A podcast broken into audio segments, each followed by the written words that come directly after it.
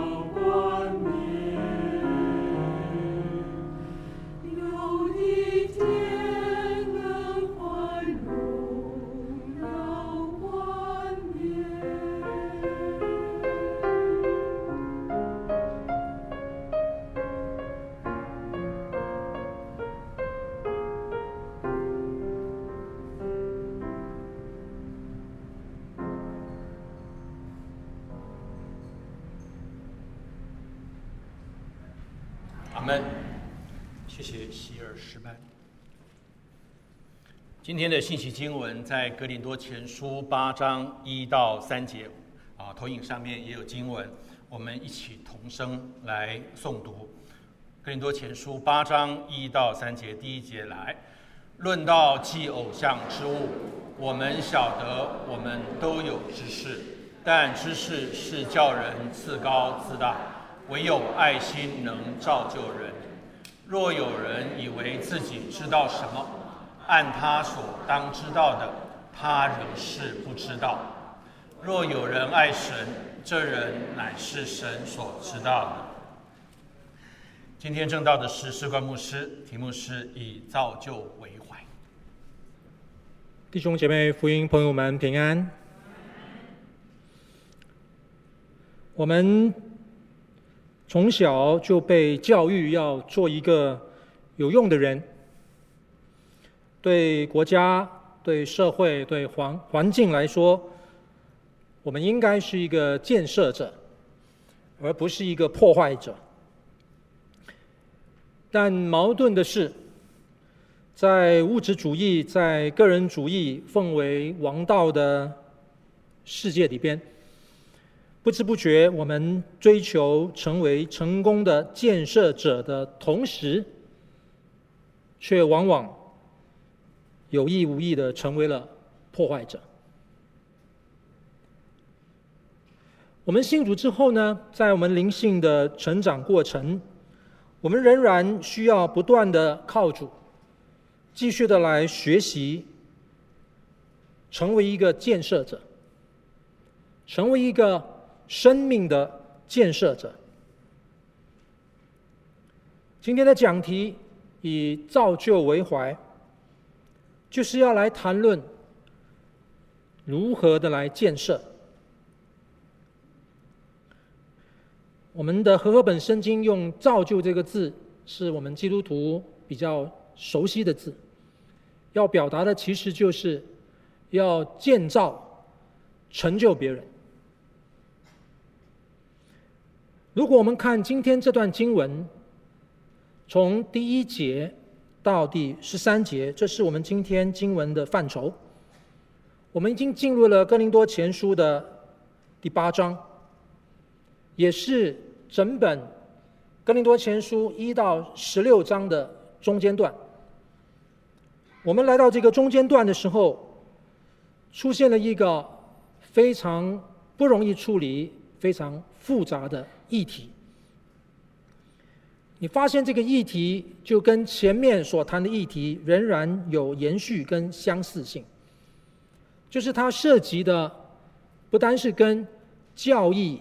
神学有关，它涉及的是跟基督徒的生活、灵性跟伦理相关，而同时又是在一个大环境中间去面对来自各方的压力。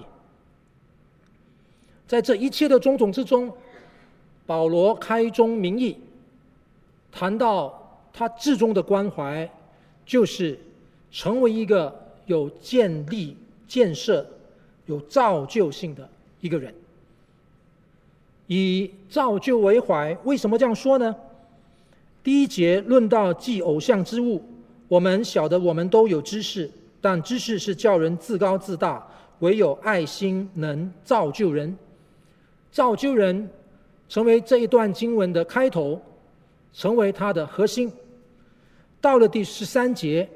有就也就是今天经文的末段，所以食物若叫我弟兄跌倒，我就永远不吃肉，免得叫我弟兄跌倒。跌倒这个字呢，就成为造就的对立面。我们不要成为一个绊倒人的人。事实上，在第九节，保罗就说了：“只是你们要谨慎，恐怕你们这自由竟成了那软弱人的绊脚石。”所以不要去绊倒人，不要成为破坏者，不要连扶都没人把人扶起来，反而去绊倒的人。他的相反就是你必须要学会更多的活出造就人的生命来。所以这是这段经文里边一个很重要的核心。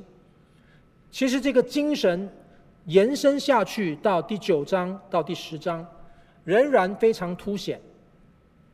如果第八章这里的焦点比较是主内弟兄姊妹，因为你可以看到从第十一节、十二节、十三节，弟兄、弟兄、弟兄连续的出现，就是你可能会绊倒你的弟兄。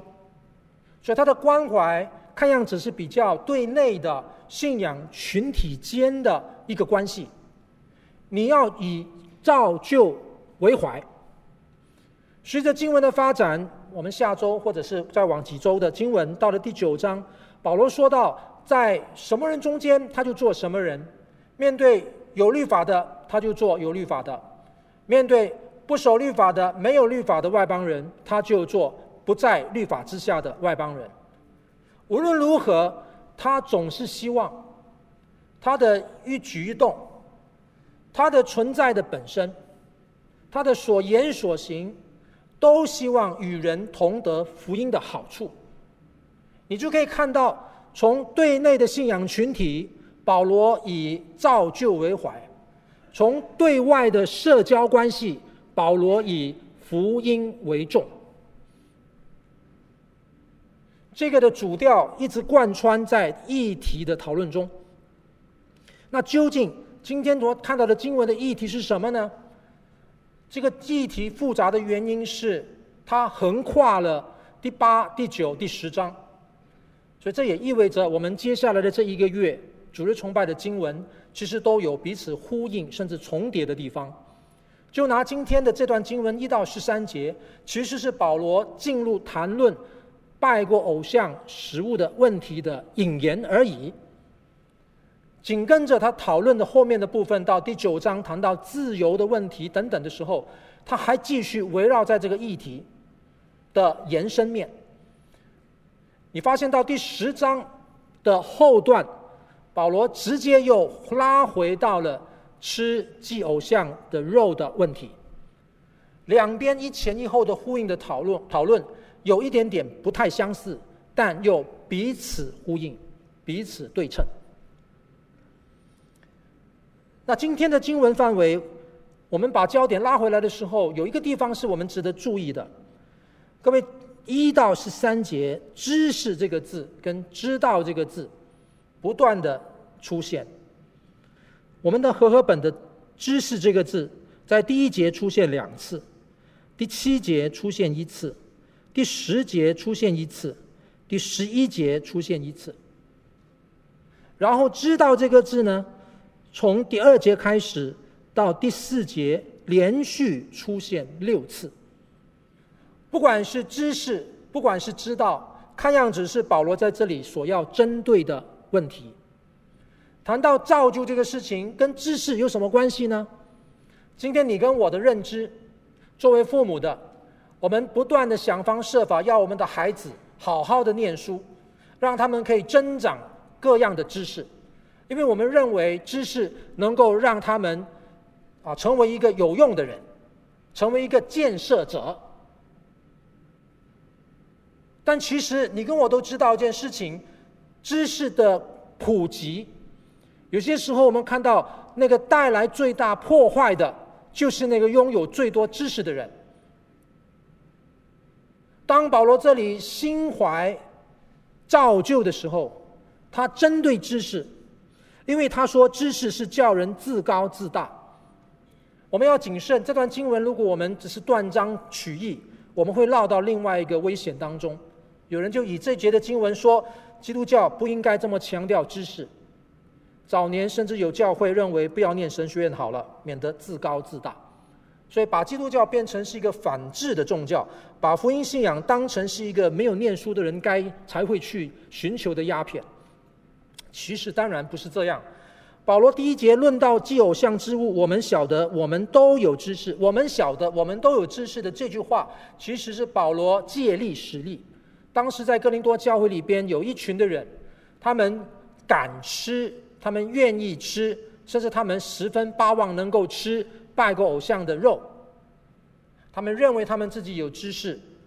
经文下面告诉我们说，他们认为神只有一位，神最大，拜过偶像算得了什么？偶像其实没什么了不起，所以放心的吃吧。他们拥有这个知识，拥有这个属乎真理的知识，所以他们就轻看那个不吃的人。保罗借他们的口头禅，借他们中间的话，来延伸他的讨论。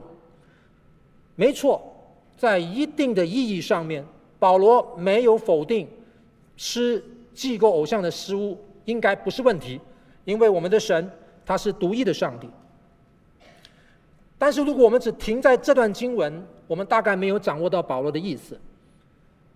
保罗一方面指出，上帝是最大的，我们在神的里头，跟借着耶稣基督，我们属于他，也归属他。我们在他里边有了安身立命的基础，一切的好处从他而从他而来。其他的经文也在告诉我们这件事情，万物都是由神而来。我们存感谢的心领受，没有什么不可的，没有什么禁忌。论到吃的问题，是初代教会一个非常重要的生活议题，但这生活议题当中牵连到文化，牵连到福音，当时怎么落实在文化之中，牵连到信仰要如何来回应。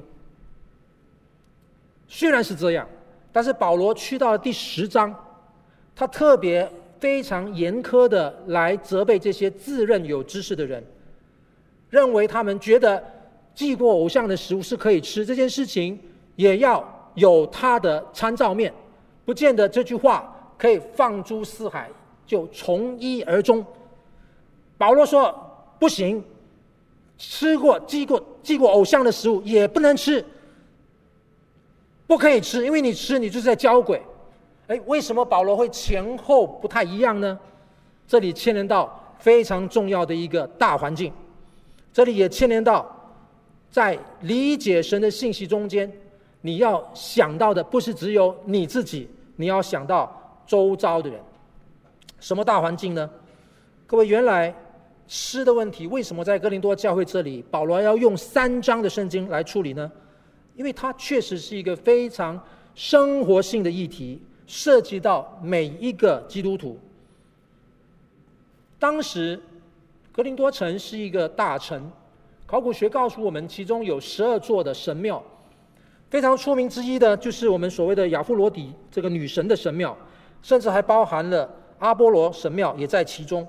这十二座的神庙，在百姓中间起着非常重要的生活性的连结。他们有很多很多的宗教的祭祀，其中都会有祭拜跟祭肉的产生。祭祀的主持，他们会得到这些的肉，多余的他们分给参与祭祀的人群众。再多余的，他们就会分售到市场当中去贩售。也因此呢，在很多的百姓中间，他们日常里边去市场买肉，都会买到这些祭过偶像的食这些肉。呃，还有一个背景是，哥林多教会非常的多元，它的组成分子。哥林多啊，根据第一章的圣经第二十六节那边告诉我们说，按着肉体有智慧的不多，有能力的不多，有尊贵的不多。保罗形容哥林多教会的这些弟兄姐妹。哎，有尊贵的不多，似乎告诉我们说，教会当中其实基层人士还蛮多的。他们相应可能比较贫穷，这些生活能力比较差的，他们如果要吃到肉，他们吃到肉的机会很可能跟这些祭祀的，以及在这些参与相关的社团活动中间所留下的这些肉是有关系的。这个议题就非常的实际，非常的实际。那我们也看到，当保罗要处理这个问题的时候呢，他在细部的说明什么情况底下吃，什么情况底下你不吃。但是最关键的到第十章，他说，不管你在什么场合，一个绝对的地方就是祭祀的场合，你不要吃，那个那个是祭鬼神。但如果你市场上买来的，OK，那你就不用担心。不过即使是这样。当你要吃，旁边有人问你：“诶，这个好像是拜过偶像的哦。”如果当一个人这样跟你表示的时候，那他说：“你为了这位弟兄，你不要吃吧。”各位，这里有很多的 scenario，就是不同的场景，所以你大概没有办法说，牧师可不可以就告诉我，到底拜过偶像的食物是可吃还是不可吃？不要多说话，说是还是不是，点头或者摇头。你发现福音的真实面，福音的精髓面，不是像你所说的那么单纯的数学公式。真理如果是真理，它不是在真空中的；真理如果是真理，它是向人的每一个生活处境发生，每一个生活的境遇说话，在你跟我生活的每一个场景的里边，它起作用。这个是真理。但是确实，这个大环境。有它的艰难之处。刚才我说过了，整个当时的西罗世界里边，面对非常复杂的环境，政治上属于罗马，文化上属于希腊，但是福音信仰萌芽的大环境里边，加上一个犹太的因素，希腊、罗马跟犹太因素三者夹杂，在这样的氛围中间，要去面对生活的细节的部分，常常遇到困难。比如说，初代的教会，他们草创时期。要怎么样从犹太人他们信的耶稣，怎么样从旧约信仰或者犹太教的信仰里边来看待耶稣基督作为弥赛亚的福音是怎么一回事情？这个过渡本身产生了非常大的张力，所以初代教会里边，犹太人信的耶稣叫做犹太基督徒，然后外邦人信的耶稣叫做外邦基督徒。犹太人信耶稣跟外邦人信耶稣，他们的背景不太一样，他们信主之后呢，大家在经历上有很多的参差。怎么样寻找那个共通性呢？各位回到这个拜过偶像的食物可吃不可吃？为什么有人觉得敢吃，放心吃吧？那有人却不吃，为什么会这样子呢？请问谁对谁错呢？各位，我如果请大家来想一下，你认为在当时哥林多教会里边究竟是谁？他们想要吃，他们敢吃拜过偶像的肉，谁是不吃的？你觉得呢？是犹太人想吃，还是希腊人想吃呢？各位，这个提问其实有很多的交叉性，我简单的描述啊，时间不容我多说了。其实，在犹太基督徒当中，有人主张放心吃，因为他们相信神是独一的，犹太信仰里边上帝是独一的，他是王，他是主，他是最大的那一位，偶像算得了什么？所以他们主张拜过偶像的食物有什么了不起？他们觉得可以吃。但是在犹太基督徒中间，也有人不吃的。我们称这一群的基督徒叫做犹太派的基督徒。如果你还记得，在《使徒行传》第十五章开的耶路撒冷大会的里边，当时大会的结论，特别是针对安提阿、基利加那一带地方的许多的基督徒、外邦基督徒，请他们不要吃、不要做几样事情，包含一样不吃拜过偶像的东西，为了体恤犹太的基督徒。因为这些犹太的基督徒，他们原来的犹太教的里边，他们按照旧约的规条，他们有洁净与不洁净食物的条例，所以他们在食物的选择上就做出区隔了。犹太人的生活跟当时的西罗世界的生活就是有区隔，他们有些东西是不吃的，类似我们今天的穆斯林不吃猪肉一样。所以他们在这样的一个思维当中，洁与不洁净的食物的里边，即使信了耶稣基督以后，他们仍然还有在旧约的这种文化跟民族性的传承中。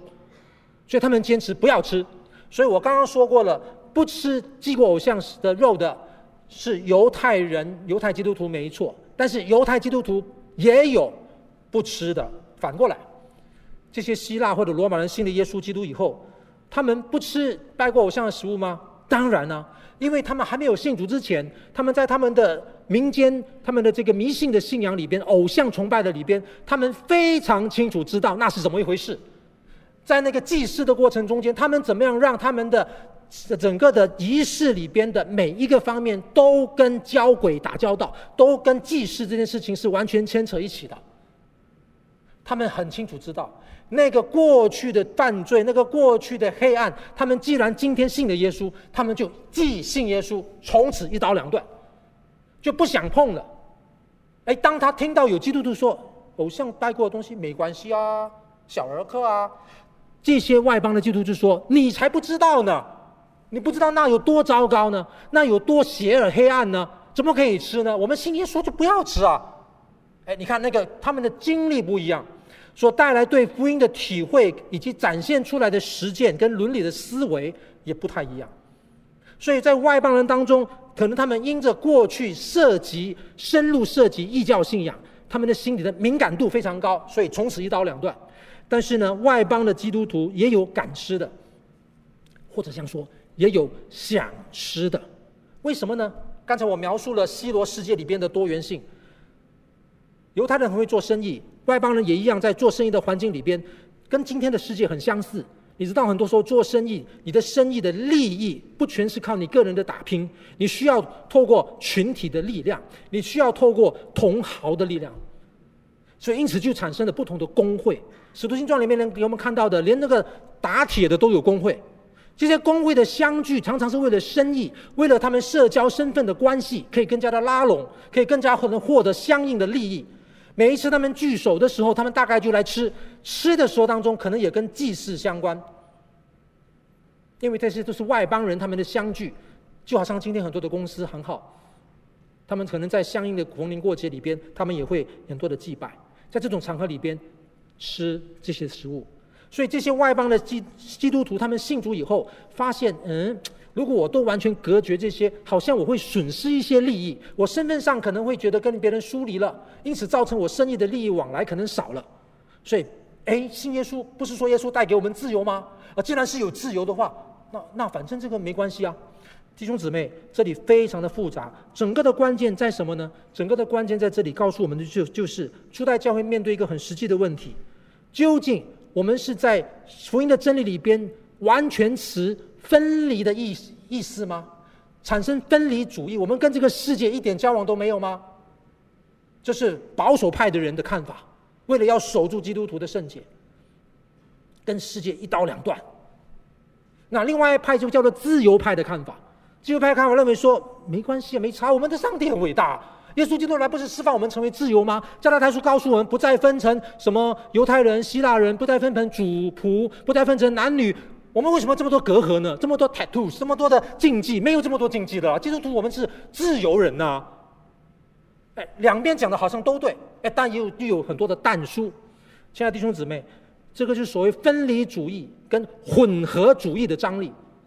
太过自由的人就没有谨慎注意到，我们确实是会干罪、会犯罪、会跟鬼打交道。这是保罗自己到第十章的时候特别严厉指责的。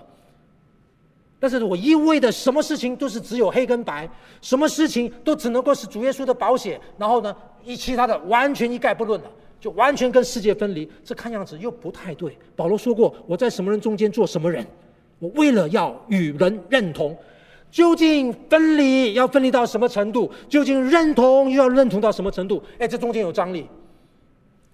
各位，这是信仰实践中间的议题所在，这是整段经文的背景所在。这是吃祭偶像食物的背后的原因所在，但是这一切的所在所在，对保罗而言至关重要的是，真理是能造就人的，真理真知识当然是给我们自由的。不过，请你注意了，知识如果可以让人自由，请问如何运用知识呢？唯有爱心，帮助你知道如何运用这个知识。让自己不失脚，同时不绊倒人。光有知识会叫人自高自大，唯有爱心能造就人。所以，因此，如果在这样背景里面来了解的话，你就发现在这里所讲的有知识的、没有知识的，我们常常会这样觉得：有知识的就高嘛，没有知识的就低。在罗马书的第十四、十五章，也在谈论跟吃相关的问题。那边谈吃的时候，不是在这里的问题讲到拜过偶像食物可不可以吃，不是。在罗马书第十四、十五章讲的是关于洁净跟不洁净的食物，以及犹太人信了耶稣基督之后，到底要不要守特别的圣日？有些的日子是不是比较特别的圣？有些日子比较俗？在谈这个问题，守节的问题。那边有很深的律法主义的味道，好像似乎在耶稣基督的救恩里边要补上这些旧约里边的所谓的规条，你才能够得救。但是两边在谈吃的问题的时候，都提到这件事情。这一切你要为荣耀上帝而做，这一切吃不吃不是最大的重点。你吃也好，不吃也没有亏损。那最重要是什么呢？造就人，用真知识来造就人。我到了这里，可能大家会关怀说：“ 哇，牧师，还是有点困难嘛。”你的意思是说看情况？那挺好的啊。牧师，我今天主日崇拜学到一个功课，看情况。那你就开始回到你的职场，回到你的家，回到一些错综复杂的关系里边，你就开始看情况。保罗也这样说啊，牧师也这样说啊。各位，你跟我能够分辨得出来，经文也分辨得出来。今天的经文是落在一个 gray area。一个所谓的灰色地带，但是圣经里面的教导很多很斩钉截铁的事情非常清楚啊。奸淫不可，喝酒可，but 不要酗酒。这两个有差别吗？是有差别的。那你不能说哦，这个 but 看情况的这个原则呢，我可以一并都使用。所以呢，奸淫可啊，怀孕呢啊就不可。谁告诉你的？哎，各位，你这个搞不好，你的这个知识又是自高自大的表现，是自我唯一的表现，是只求自己的表现。所以我们要小心，避免将来误用这个经文。这个经文告诉我们什么事情呢？告诉我们，确实的，这个世界没那么单纯，但是感谢上帝，道成了肉身，充充满满的有恩典，有真理。住在我们中间，住在我们内心的这位道，耶稣基督，在圣灵里边，让我们活出的不是只有真理，真理对应着知识，恩典对应着爱，这两者是完全在一起的。在希腊当时非常强调知识的这样的一个社会的里边，这是为什么？哥林多前书一开始第一、第二章就在讲到这个问题了。保罗说：“我只知道耶稣基督并他钉十字架。”这句话从来不反制，这句话是让知识去到一个更高的层面。因为真正的知识是在耶稣基督里边，这是充充满满有着恩典、有着真理的一个生命的状态。我们是在这个状态当中来活出信仰的，会面对很多的挑战，但是却有耶稣基督作为我们的基础，是这一份的真理引导我们往前行。你看到保罗他的一生不断在学这个功课。我用一个实例来结束我今天的讲道。基督徒有没有自由？是的，在耶稣基督里面，我们有自由了。我们这个自由是如马丁路德所说的：“一人之下，万人之上。”我们在耶稣基督之下。当我们不受这个世界可能其他相关的、相应的周边的事情所搅扰我们，我们以基督为依归，在基督里边，我们可以拥有一切，我们也可以展开一切。因此，我们不要受这个律法啦，我们受这个世界的习俗啦等等来捆绑我们。我们有更高的眼光。我在马来西亚牧会的期间，曾经有一有一次的经历，我印象非常深刻的。一个年轻人，他是全家最小的，大家族，家中有丧事，他非常的痛苦，他一个人完全无力去面对这个环境。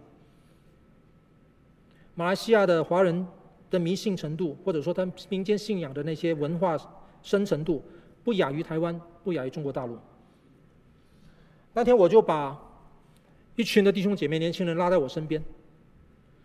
马来西亚很多他们的丧事在他们家的前院很大的地方，他们搭起那个帐篷来。你可以想象的，所有极尽人事的民俗的东西都在里边，三跪九叩拿香，所有的大的小的香。这个年轻的。基督徒在其中全做了。那我一早就去，我跟弟兄姐妹讲好，我一早就卡位置，我找一个地方，那个位置是尽可能是一个最好的位置，让这位年轻的弟兄，他不管在任何时候他需要的时候，他只要瞥一下，他可以看到我们。各位，我带着这班年年轻弟兄姊妹们去那边在干嘛？你我双手叉腰，我看你今天怎么样啊？看你有没有拿香，看你拜了几次。你在跟鬼跟鬼打交道，你在妥协你的信仰？不是，我不是做这个事情。我跟这帮弟兄姐妹在那里默默的祷告，一直把眼光放在这弟兄的身上。今天的经文在谈到以造就为怀的时候，在谈到这种许多的两难的时候，在谈到人生中间常常会遇到这种挣扎的时候，我们怎么办的时候，讲到知道的时候，最重要的一节其实是在第三节：若有人爱神，这人乃是神所知道的。不要用我们的知识去让别人绊倒，不要让我们的知识也把自己绊倒了。所以知识是没错，要帮助自己建立。也不要绊倒人。但是，亲爱的弟兄姐妹，什么叫知识？回到圣经神学里边来看，“知识”这个字，其实“知道”这件事情讲的不只是 connective 的，不只是知性的，不只是资料的。知识讲的是爱，它是一种关系。也在这个前提底下，当保罗说“唯有爱心能造就人”，其实连人的爱都有限啊。是神先爱我们。在神先爱我们的这个基础上面，他知道谁爱他，他知道谁爱他的意思就是他爱他爱他的人，他爱那些爱他的人，因为爱是等于知识。当这个弟兄他在那个非常艰难的丧礼的里边，跟着整个团队三拜九叩，痛苦的不得了的时候，我们站在旁边，只希望让他知道一件事情：上帝。知道你爱他，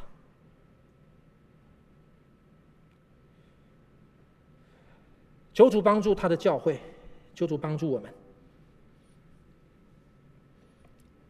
以造就为怀，以福音为重。我们心中顾念我们身边的人，到一个地步，需要的时候，我们放弃我们以为我们该得的权益。我们牺牲自己的不方便，只求基督在我们，也在我们所关心的弟兄姊妹，在我们的亲人当中，基督在他们的心中照常显大。我们一起祷告，颠覆，我们仰望你，主啊，愿你自己的圣灵赐下你的话语，牵引我们，更新我们，改变我们，建立你的教会，成为大能的子民。活在世上，活出你爱的见证来，靠耶稣基督的名祷告，阿门。